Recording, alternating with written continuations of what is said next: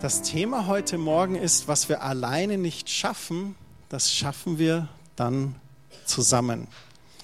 Und heute geht alles, wie ihr an dem Bild schon erkennt, um das Leben einer Frau. Einer Frau, dessen Leben so begeisternd war, dass ein Buch über sie geschrieben wurde. Und das Buch heißt Ruth. Und ich möchte euch zu Beginn eine kleine Zusammenfassung des Buches geben. Das Buch Ruth ist ein Buch des christlichen Alten Testaments und es gehört auch zum jüdischen Tenach oder zur jüdisch-hebräischen Bibel. Und das Buch handelt um circa 1000 vor Christi zur Zeit der Richter in Israel. Das ist 3000 Jahre her. Das Buch Ruth erzählt die Geschichte zweier Frauen. Von Naomi, das bedeutet die Liebliche, und ihrer Schwiegertochter Ruth, Ruth hat die Bedeutung die Freundin. Es handelt vom Schicksal einer jüdischen Familie, die wegen einer Hungersnot aus ihrer Heimat Bethlehem in Juda ins benachbarte Moab in die Fremde auswandern muss. Naomi zog dort mit ihrem Mann Elimelech und den beiden Söhnen Machlon und Kilion hin. Nach einiger Zeit starb ihr Mann und die beiden Söhne heirateten die zwei Frauen, Orpa und Ruth. Da taucht sie auf, unsere Hauptfigur. Ruth war also eine Moabiterin, keine Jüdin. Doch beide Ehen blieben kinderlos. Nicht nur, dass der Mann verstorben war, nach zehn Jahren starben auch die beiden Söhne. Und Naomi blieb als Witwe mit ihren zwei verwitweten Schwiegertöchtern Orpa und Ruth allein. Geflohen aus dem Heimatland in der Fremde, der Mann gestorben, beide Schwiegersöhne nach zehn Jahren gestorben. Da stand sie nun verwitwet mit zwei Töchtern, die Witwen waren, keine Kinder, keine Stammhalter, keine Versorger.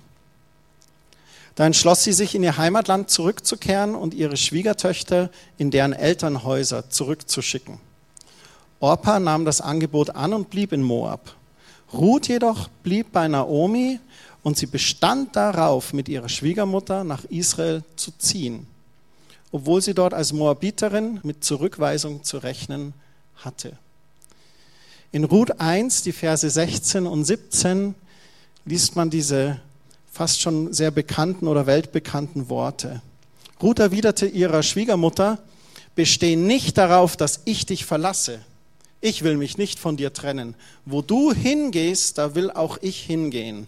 Wo du bleibst, da bleibe ich auch. Denn dein Volk ist mein Volk und dein Gott ist mein Gott. Wo du stirbst, will ich auch sterben und begraben werden. Nur der Tod kann mich von dir trennen. Wenn ich dieses Versprechen nicht halte, dann soll Gott mich hart bestrafen. Ruth steht zu ihrer Schwiegermutter und sagt, ich bleibe bei dir. Und sie sagt noch was Stärkeres. Dein Volk ist mein Volk. Ich zähle mich nicht mehr zu den Moabitern, sondern zu dem Volk Israel. Und dein Gott ist mein Gott, der Gott Abrahams, Isaaks und Jakobs. Sie gehen nach Israel und in Israel begegnet Ruth dem Boas. Boas heißt der Kräftige, ein angesehener Mann, der unter anderem auch verwandt war mit dem verstorbenen Mann Elimelech von Naomi. Ruth wurde die Frau von Boas und gebar ihrem Mann einen Sohn, den sie Obed nannten. Obed bedeutet der Diener. Interessanterweise ist Obed der Großvater Davids. Diese Geschichte erzählt uns, wie es dazu kam, dass eine Moabiterin die Ahnfrau des Königs Davids wurde. Und diese Geschichte erzählt davon und macht sehr deutlich, dass der Gott Israels die Seinen nicht verlässt, sondern zu ihnen steht. Und er gewährt seine Güte und Treue nicht nur seinem eigenen Volk, sondern sogar auch den Nicht-Israeliten, wenn sie sich ihm vertrauensvoll zuwenden. Denn das Volk Gottes ist offen für andere Menschen und Völker, die sich ihrem Glauben anschließen. Durch die Geburt ihres Sohnes wird Ruth die Stammmutter des großen Königs David. und damit von Jesus, dessen Stammbaum auf David zurückgeführt wird. Das ist die Geschichte des Buches Ruth. Ich finde es sehr interessant, dass Bethlehem hat den Namen Haus des Brotes oder Haus des Fleisches oder Haus des Fisches. Die sind ein bisschen uneinig, weil äh, es kommt darauf an, wie man das äh, ausspricht. Lechem oder äh, arabisch gesehen oder in welche Richtung. Und die sind aus dem Haus des Brotes rausgegangen, Brot zu suchen. Finde ich interessant. Ähm, weil natürlich da ein Dürre war.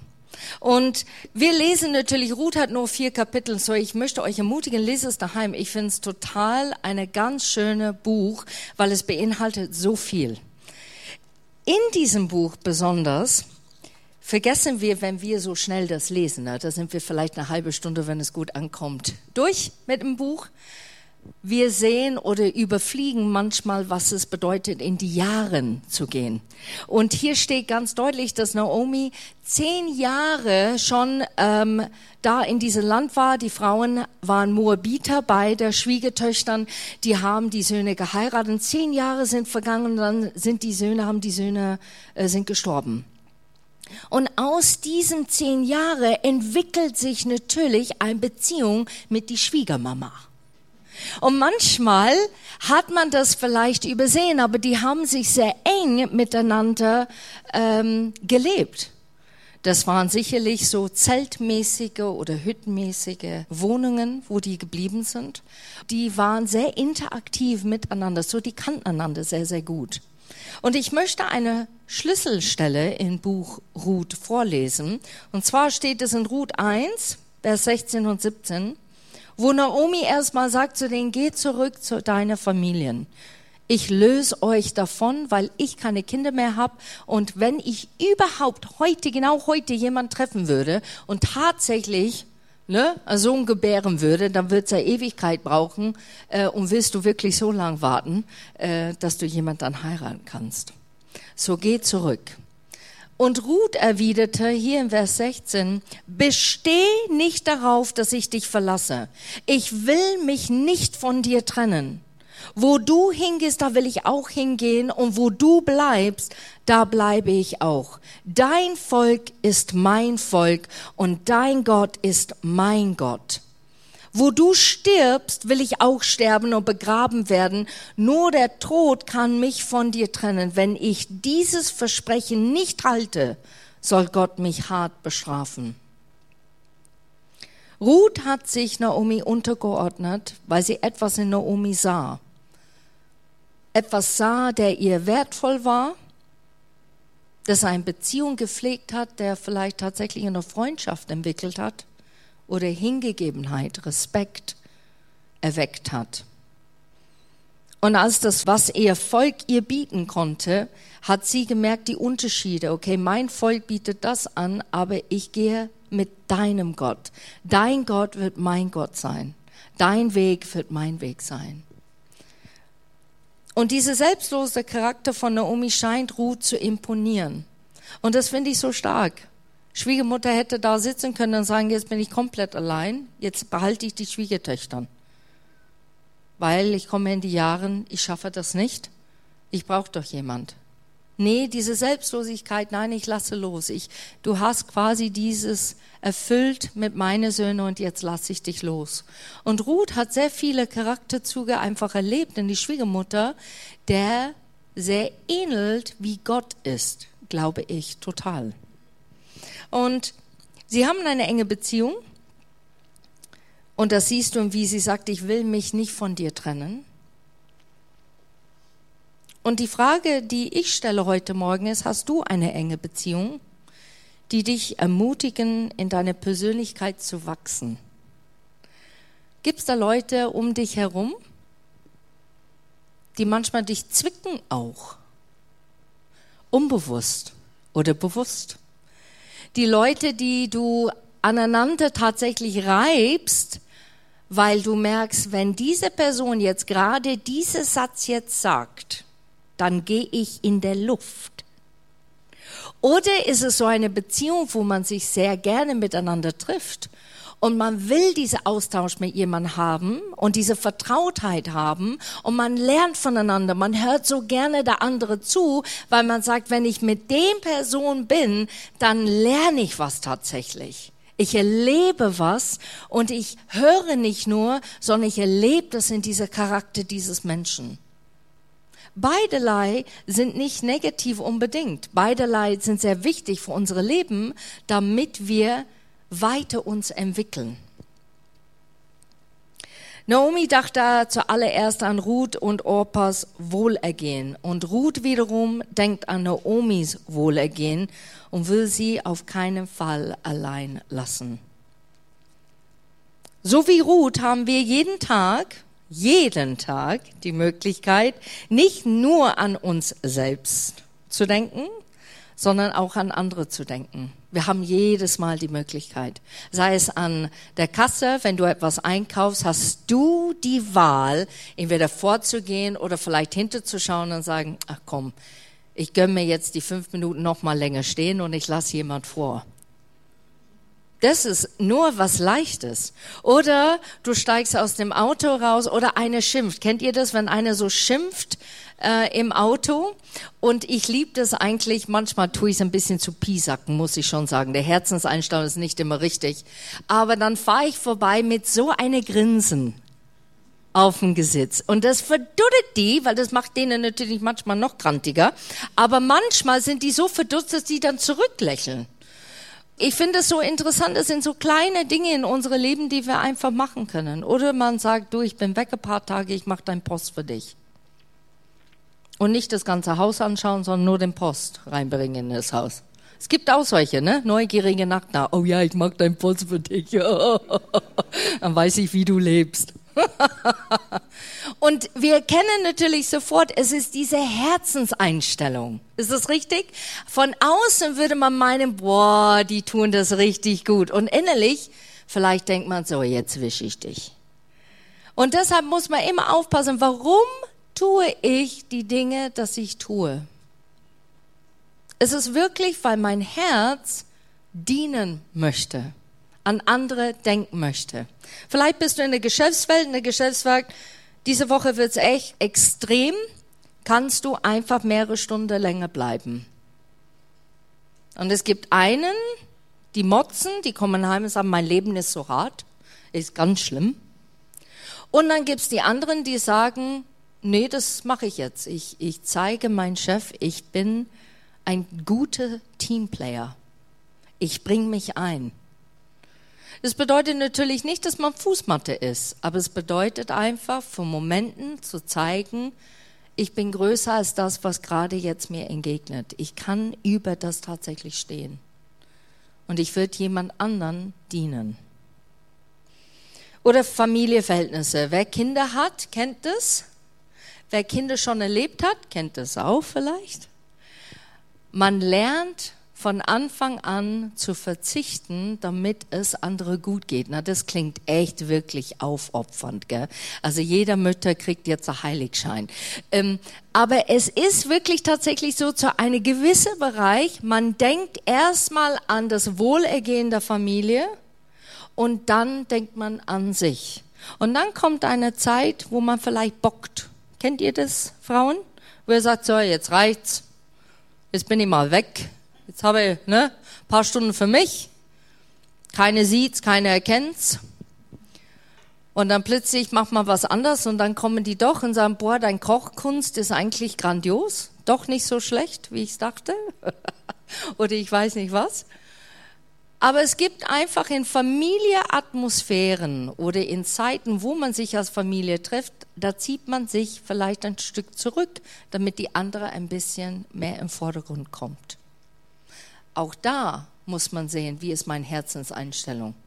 Ich kenne manche Familientreffen, ich halte meinen Mund, weil ich weiß, wenn ich meinen Mund aufmachen würde, dann würde das Falsche rauskommen. Das bedeutet, meine Herzenseinstellung ist nicht heilig. Es ist einfach, kontrollier dich jetzt, krieg dich jetzt echt im Griff.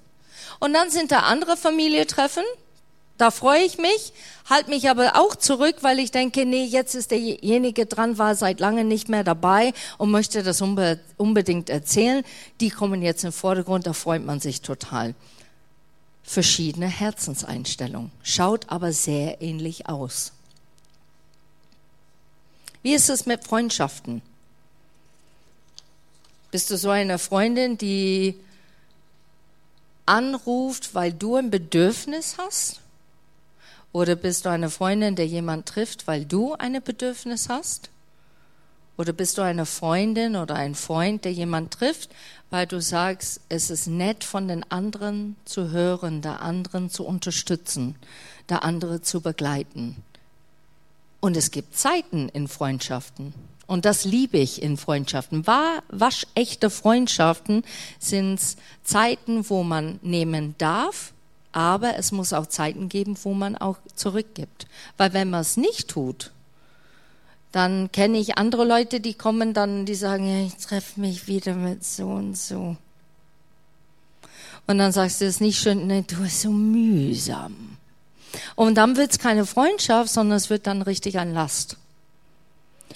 Und du siehst alle diese Beispiele tatsächlich in Ruths Leben. Du siehst nie in diese vier Kapitel, wenn äh, Naomi sagt, geh und hol Getreide auf dem Feld, zieh dich zurück, achte drauf, dass du nicht verletzt wirst, geh auf die Felder und nimm der Rest, der runterfällt, nimm diese Getreide für uns.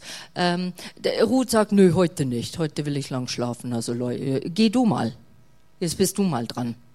Ich habe mich aufgeopfert. Ich habe entschlossen, mit dir zu gehen. Und jetzt ist es, jetzt muss eine Balance hier sein. Also das geht gar nicht. Natürlich in diese Zeiten, dieser Respekt vor ältere Leute oder Leute, die in einer gewissen Position war, viel, viel höher.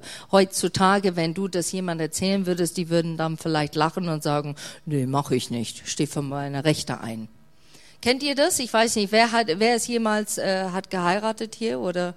War bei Hochzeit und du hast so Verwandtschaft, wo du denkst, ich kenne die gar nicht. Ach, die sitzen da, das sind so 25 Leute. Und wer seid ihr? Seid ihr? Ach so, ihr gehört zu mir. Ach, das ist schön, ja. Wusste ich gar nicht. So. Und früher war das wirklich so, du hast aus der Respekt, weil jemand gesagt hat, den musst du einladen, hast du eingeladen. Und wenn du jetzt junge Leute fragen würdest, die heiraten, Lädst du den? Nö. Ja, aber die sind, nö, kenne ich gar nicht. Interessiert mich nicht. Und an einerseits ist es erfrischend, weil es ehrlich ist, aber an einerseits verlieren wir diese Zusammenhalt, diese Respekt, die vielleicht wir jemand anderen gegenüber zeigen sollten. Ist einfach eine Frage, schmeiß ich im Raum. Jede Hochzeit ist anders, gell?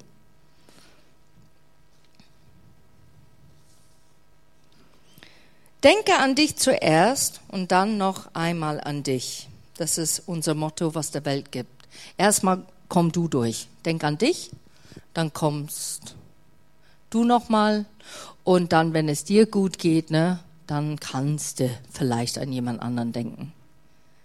Und ich bin überzeugt, dass die Welt überzeugt werden von Christentum, wenn wir nicht immer an uns zuerst denken, weil das ist Liebe. Liebe für jemand anderen zu zeigen und zu sagen, ich bin da für dich, obwohl es mir vielleicht gar nicht passt, zeitlich auch gar nicht passt, aber ich tue es trotzdem. Die Bibel vermittelt jedoch, dass unser Leben ein Segensfluss des Gebens und Empfangens ist. Wer gibt, dem wird gegeben werden. Das ist auch so eine kleine Haken. Ich habe das als junge Christ, Herr, ich gebe, gebe, gebe, gebe, gell, super, du gibst zurück, ich freue mich drauf. Und habe nicht gemerkt, eigentlich ist das der falsche Motiv. Der richtige Motiv ist, ich gebe. Ich gebe, weil du es sagst und es ist ein Segen zu geben. Es ist ein Segen, da zu sein. Es ist ein Segen, Zeit zu investieren, finanziell etwas zu investieren. Es ist ein Segen. Es ist ein Segen sogar zu sagen, das ist mein Zuhause, obwohl es mir nicht alles passt. Es ist ein Segen, sich zu involvieren. Und im ganzen Buch Ruth spiegelt Naomi immer wieder die Charakterzüge Gottes wider. Immer wieder setzt sie ihr Vertrauen auf Gott. Hast du jemals ein Erlebnis für dich persönlich in deinem Leben gehabt, wo jemand dich angeschaut hat und gesagt, boah, Also da erlebe ich jetzt gerade etwas ganz Unnatürliches. Irgendwie, als ob ich gerade Gott begegnet bin. So selbstlos, so liebevoll, treu, zuverlässig. Dein Wort steht. Wenn du sagst, du wirst da sein, dann wirst du da sein. Du überlegst nicht eine Stunde später und sagst dann ab. Das ist, was die Menschen zur Umkehr bringt. Das ist, was die Menschen zur Überzeugung bringt, Jesus ist echt. Der ist lebendig, der ist real. Weil die Leute es erleben und sehen, tatsächlich nicht nur in unsere Worte, sondern auch in unser Verhalten.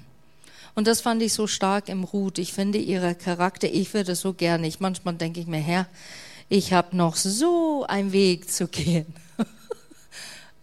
weil diese Charakterzüge sind so demütigend und so ähm, hilfsbereit und so offen.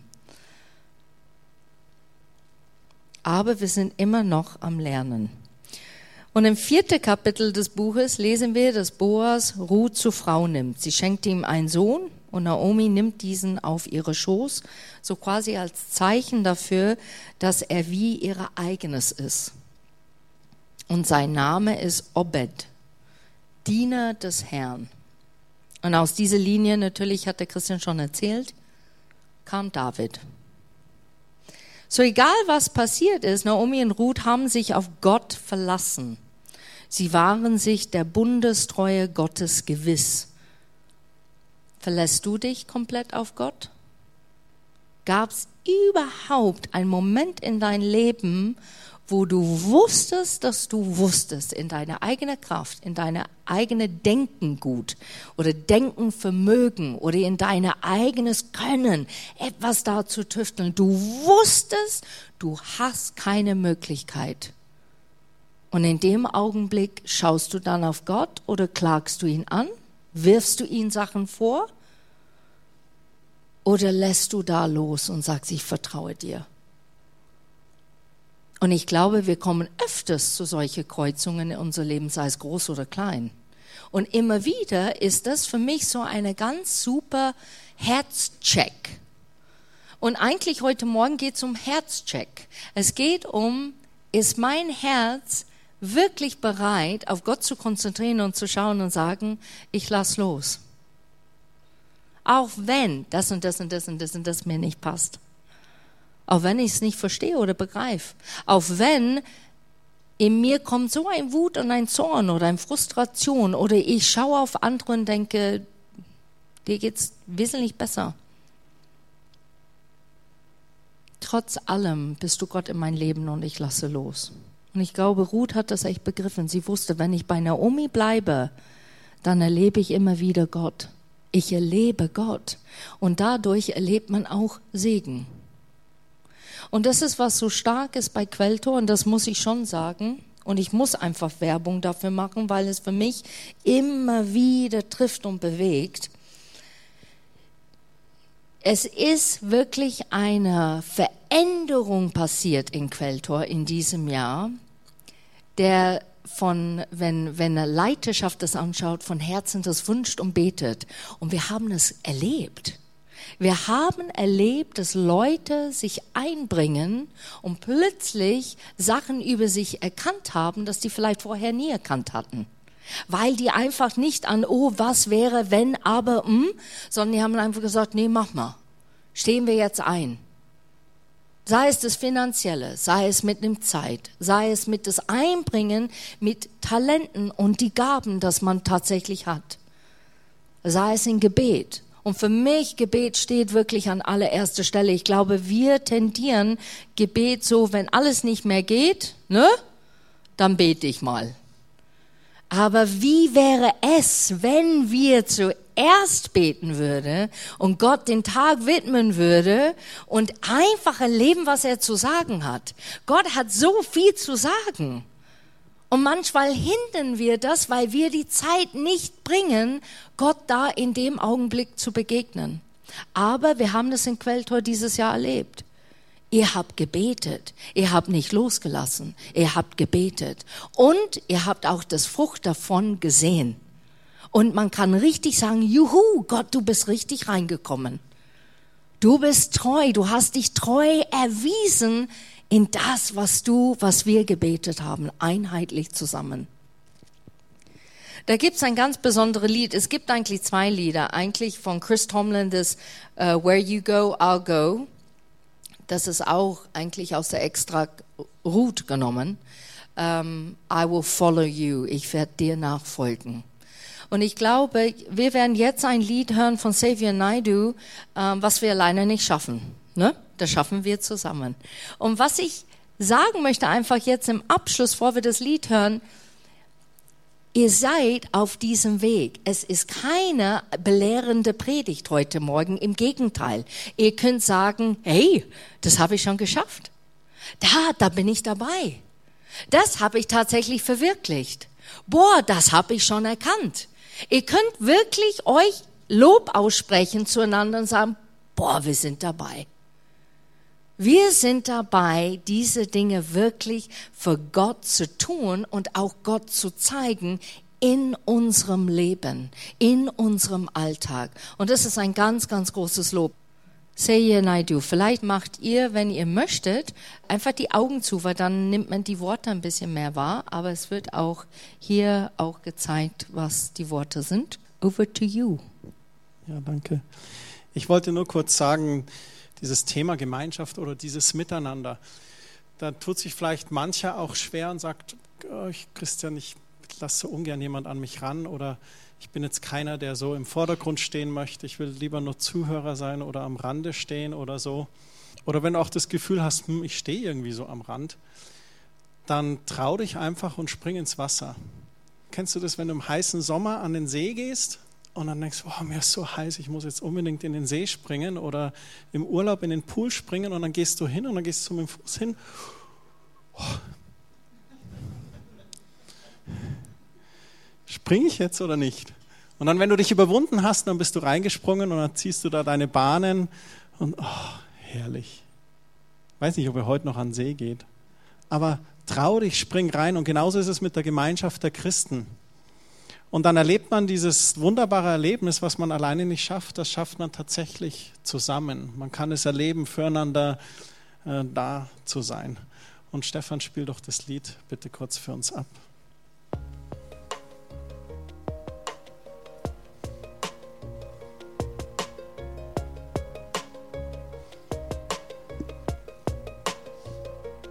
Während sich andere plagen und nichts passiert sind wir zur rechten Zeit am rechten Ort und alles ist arrangiert. Ich bin dankbar dafür.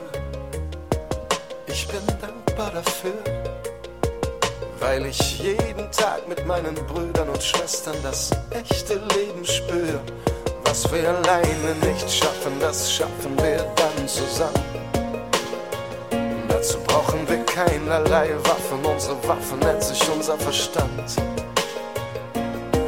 Wir alleine nicht schaffen, das schaffen wir dann zusammen. Nur wir müssen geduldig sein, dann dauert es nicht mehr lang. Nur wir müssen geduldig sein, dann dauert. Das war das Lied hier von ihm. Ich möchte noch kurz zu dem äh, Text auch was sagen. Er sagt, was wir allein nicht schaffen, das schaffen wir zusammen. Dazu brauchen wir keinerlei Waffen. Unsere Waffen nennt sich unser Verstand. Er hat es aus dem Grund geschrieben, dass er gesagt hat, Menschen müssen aufeinander zugehen. Und er sagt, die Waffe dazu ist unser Verstand, mal nachzudenken, Mensch, alleine durchs Leben, das bringt doch nichts. Wir brauchen die Gemeinsamkeit. Und wir als Christen haben eine ganz besondere Waffe, das ist die Liebe. Jesus hat uns geliebt und weil wir angenommen und geliebt sind, befähigt das uns andere anzunehmen und zu lieben. Die größte Waffe der Gemeinschaft ist die Liebe füreinander, so wie sich der Sohn gegeben hat aus Liebe, wie es im Johannesevangelium heißt, keiner hat größere Liebe als die, als derjenige, der sein Leben für andere hergibt. Jesus hat das getan, seine Liebe bewiesen. Und wir dürfen diese Liebe ausschenken und weitergeben. Und es heißt dann hier in diesem Zwischengesang oder in der Bridge, es liegt noch was vor uns, das Leben liegt vor uns. Es gibt für uns alle noch was zu tun. Egal, ob du gerade 16 geworden bist oder ob du schon in deinen 70ern bist, da liegt noch was vor dir. Und dann singt er hier, spürst du die Vorhut aufkommenden Frohmut. Diese schönen altdeutschen Wörter, die er da manchmal nutzt, fast lutherisch klingt es hier. Also die Vorhut, die dir vorhergeht, ist diese aufkommende Freude auf das, dass du eben nicht alleine gehst, sondern gemeinsam. Was wir alleine nicht schaffen, das schaffen wir dann zusammen. Ich glaube, unsere größte Ablenkung ist Geduld oder ungeduldig zu sein. Und äh, das liebe ich auch, dass er da reinschreibt, wir müssen geduldig sein. Dann dauert es nicht mehr lang. Und was ich gerne machen möchte jetzt, ist, dass wir einfach füreinander beten. Dass, wo du sitzt, dass du einfach dich umdrehst und dass ihr füreinander betet und dass ihr einfach sagt, okay, wo, wo sind so Eigenschaften oder Merkmale im Ruth, wo ich vielleicht noch mehr bräuchte in mein Leben? Dass jemand für mich vielleicht besonders für mich da betet. Oder wo sind Bereiche, wo ich einfach Jesus zeigen kann und habe es vorher noch nicht so richtig gesehen oder noch nicht so richtig gezeigt? Dann macht es, dann bete einfach füreinander. Dann nehmen wir jetzt diese Zeit.